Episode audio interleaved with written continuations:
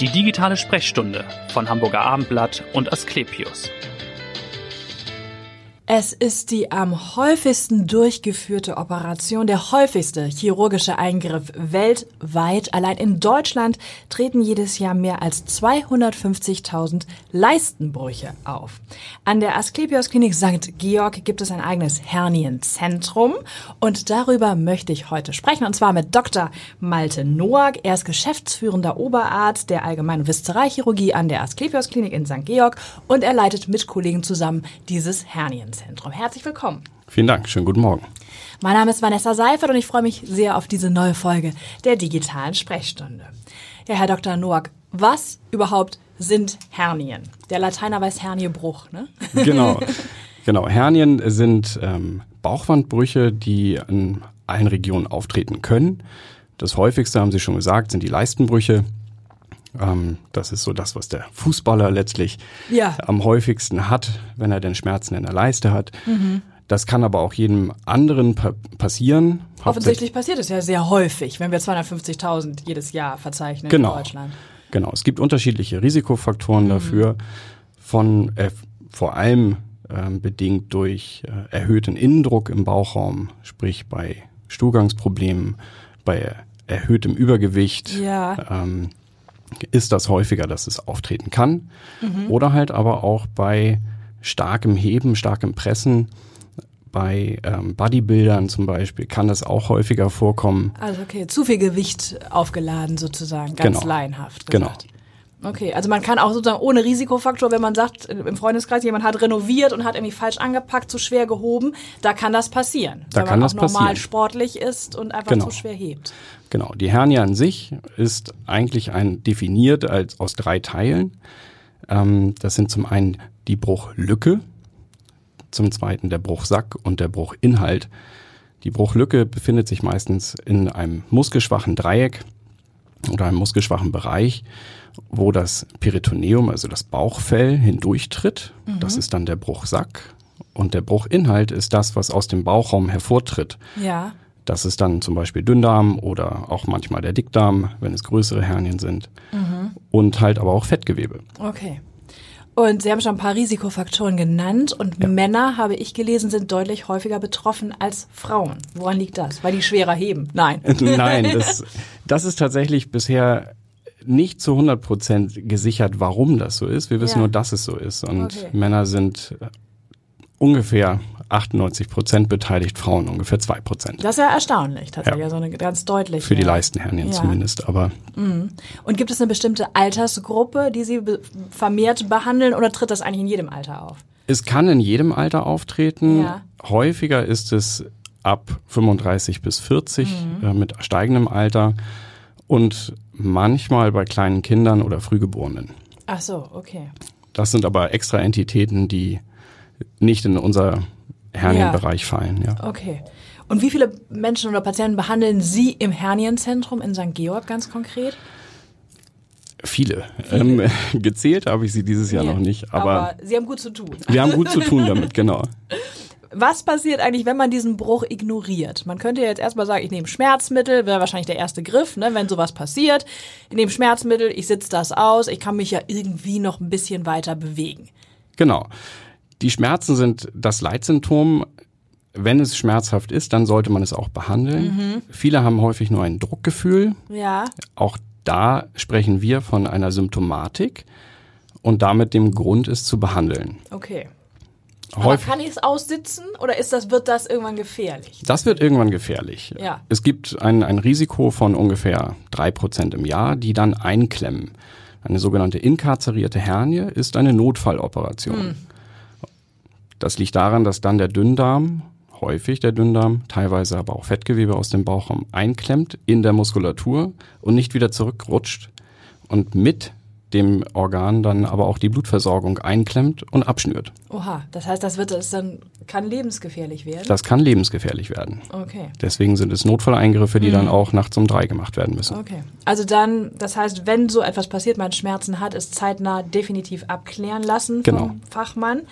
Ähm, was raten Sie, wie zeitnah soll, also im Grunde so schnell wie möglich sollte man zum Arzt gehen, wenn es passiert ist? Ja. Genau. wenn man merkt, man hat dort etwas, das Ja. Symptomatik macht, dann sollte man es auch nicht auf die lange Bank schieben. Mhm. Wenn jemand dann zu Ihnen kommt mit diesen Beschwerden, wie läuft die Diagnostik ab bei Ihnen? Was machen Sie als erstes? Als erstes machen wir eine körperliche Untersuchung und stellen die Diagnose. Letztlich ist es tatsächlich auch nicht mehr. Man kann einen Ultraschall machen, um bei kleineren Befunden sicher zu sein. Ja.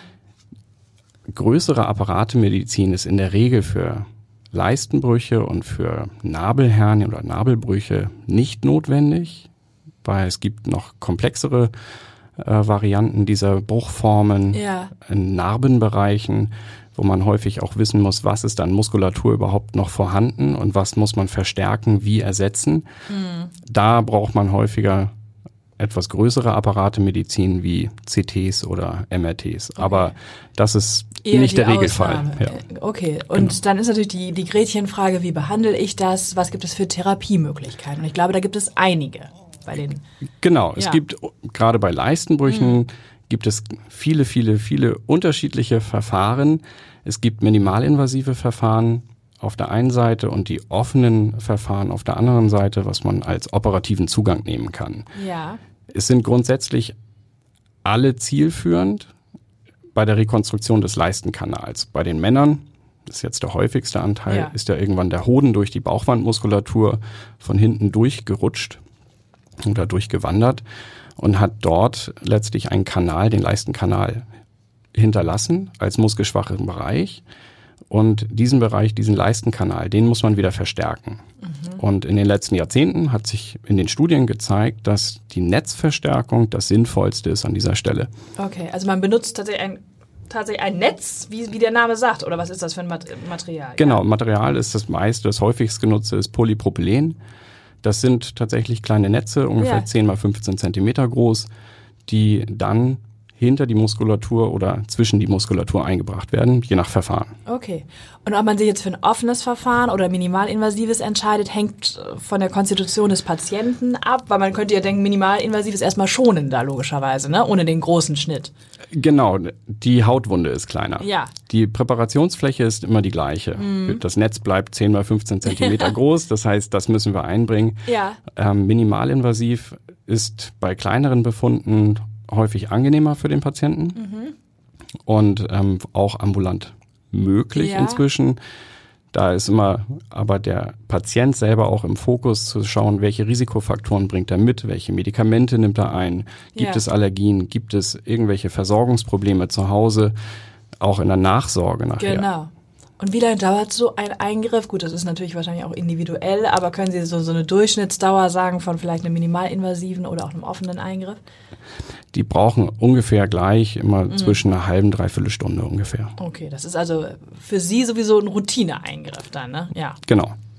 Und äh, in der Nachsorge, was gilt es da zu beachten für den Patienten? Also muss er selber dann sich noch ein bisschen schonen oder noch was einnehmen? Einnehmen braucht er nichts. Mhm. Also natürlich am Anfang darf man und sollte man Schmerzmittel einnehmen, weil natürlich die Wundheilung auch wie bei jeder anderen Wunde erstmal noch etwas Schmerzen verursachen kann. Ja. Zu viel Schmerz sollte es aber nicht sein. Das sollte im erträglichen Maße sein. Und dann heißt es von unserer Seite in der Regel aus zwei Wochen schonen, Ja. was Gewichte angeht, über fünf Kilo. Mhm. Alles darüber hinaus ist allerdings auch wieder abhängig davon, wie groß ist die Bruchlücke, wie groß Ja. ist, welches Verfahren haben wir verwendet, wie Mhm. groß ist das Netz, das wir eingebracht haben. Und das kann von 14 Tage wieder übergehend in den normalen Lebensstil Ja. zu bis zu drei Monaten sein, wo wir sagen, bitte noch schonen, bitte noch vorsichtig sein, da ansonsten das, äh, die Gefahr besteht letztlich, dass das wieder aufreißt. Das wäre jetzt die Frage, wie hoch ist das Risiko, dass das wieder aufreißt oder man doch wieder einen Bruch erleidet? Das Risiko beträgt tatsächlich bei den Leistenbrüchen und den Netzverfahren Ja. ungefähr ein Prozent. Also sehr gering. sehr gering, Okay. genau. Bei den größeren Narbenbrüchen ist das deutlich höher. Okay. Aber das ist eine haben Sie ja schon gesagt, kommt seltener vor, ne? Genau. Das ist eine deutlich seltenere Art. Gut, dann haben wir das schon, glaube ich, so weit. Dann würden wir nochmal zu Ihnen kommen abschließend. Ja, warum sind Sie Arzt geworden und warum Chirurg? Das ist eine interessante Frage, Ja. die ich mir auch häufig stelle. Jeden Tag im OP. Nein. Aber ähm, Arzt geworden bin ich, weil mich das interessiert hat. Ja. Tatsächlich auch aus der ähm, aus der Schule heraus war ich Mhm. immer sehr naturwissenschaftlich verbunden und dann hat mich das Studium interessiert Ja. Und die Chirurgie hat mich fasziniert. Auch schon, also dann im Studium. Dass Im Studium. Schon relativ klar Ja. wussten, das ist mein Fachbereich. Mhm. Und da bin ich hängen geblieben. Und was hat Sie fasziniert? Ist es dieses doch Handwerkliche, dass man Genau, es ist die Kombination aus dem Handwerklichen, aus dem ähm, Geschick, manuell dort arbeiten zu können und auf der anderen Seite aber auch mit, mit viel, viel Know-how und technischen Geräten arbeiten zu können. Und alles heutzutage auch mit der Endoskopie und den Kameras ähm, sehr technisiert, hochtechnisiert zu arbeiten, ja aber den Menschen an sich, dem Patienten helfen zu können. und ja relativ schnell dann doch helfen Genau. zu können. Ne? Jetzt sind Sie relativ frisch, glaube ich, auch in St. Georg, ne? Genau. seit Juli erst. Jawohl. Äh, was machen Sie, wenn Sie nicht in der Klinik sind? Wenn ich zu Hause bin, dann neben dem Zeitverbringen mit meiner Familie, Ja, das ist wichtig. Ja. genau, spiele ich in einem Orchester. Ach was, was spielen Sie denn? Ich spiele Tuba, Ah, okay, genau. interessant. Ja. Und ansonsten versuche ich mich fit zu halten und mache Sport. Und gehen Sie auch in Konzerte dann? Also Ja. sind Sie in der Elbphilharmonie schon gewesen oder ja? Bis, bisher war ich noch nicht in der Elfi. Ja, gut, genau. Aber ähm, ja, ich gehe auch viel in Konzerte, aber eher kleinere Konzerte. Ja, und nach der Sommerpause dann vielleicht Genau. die Elfi.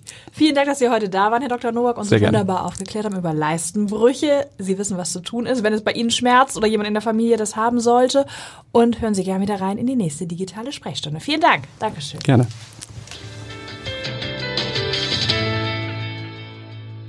Weitere Podcasts vom Hamburger Abendblatt finden Sie auf abendblatt.de slash podcast.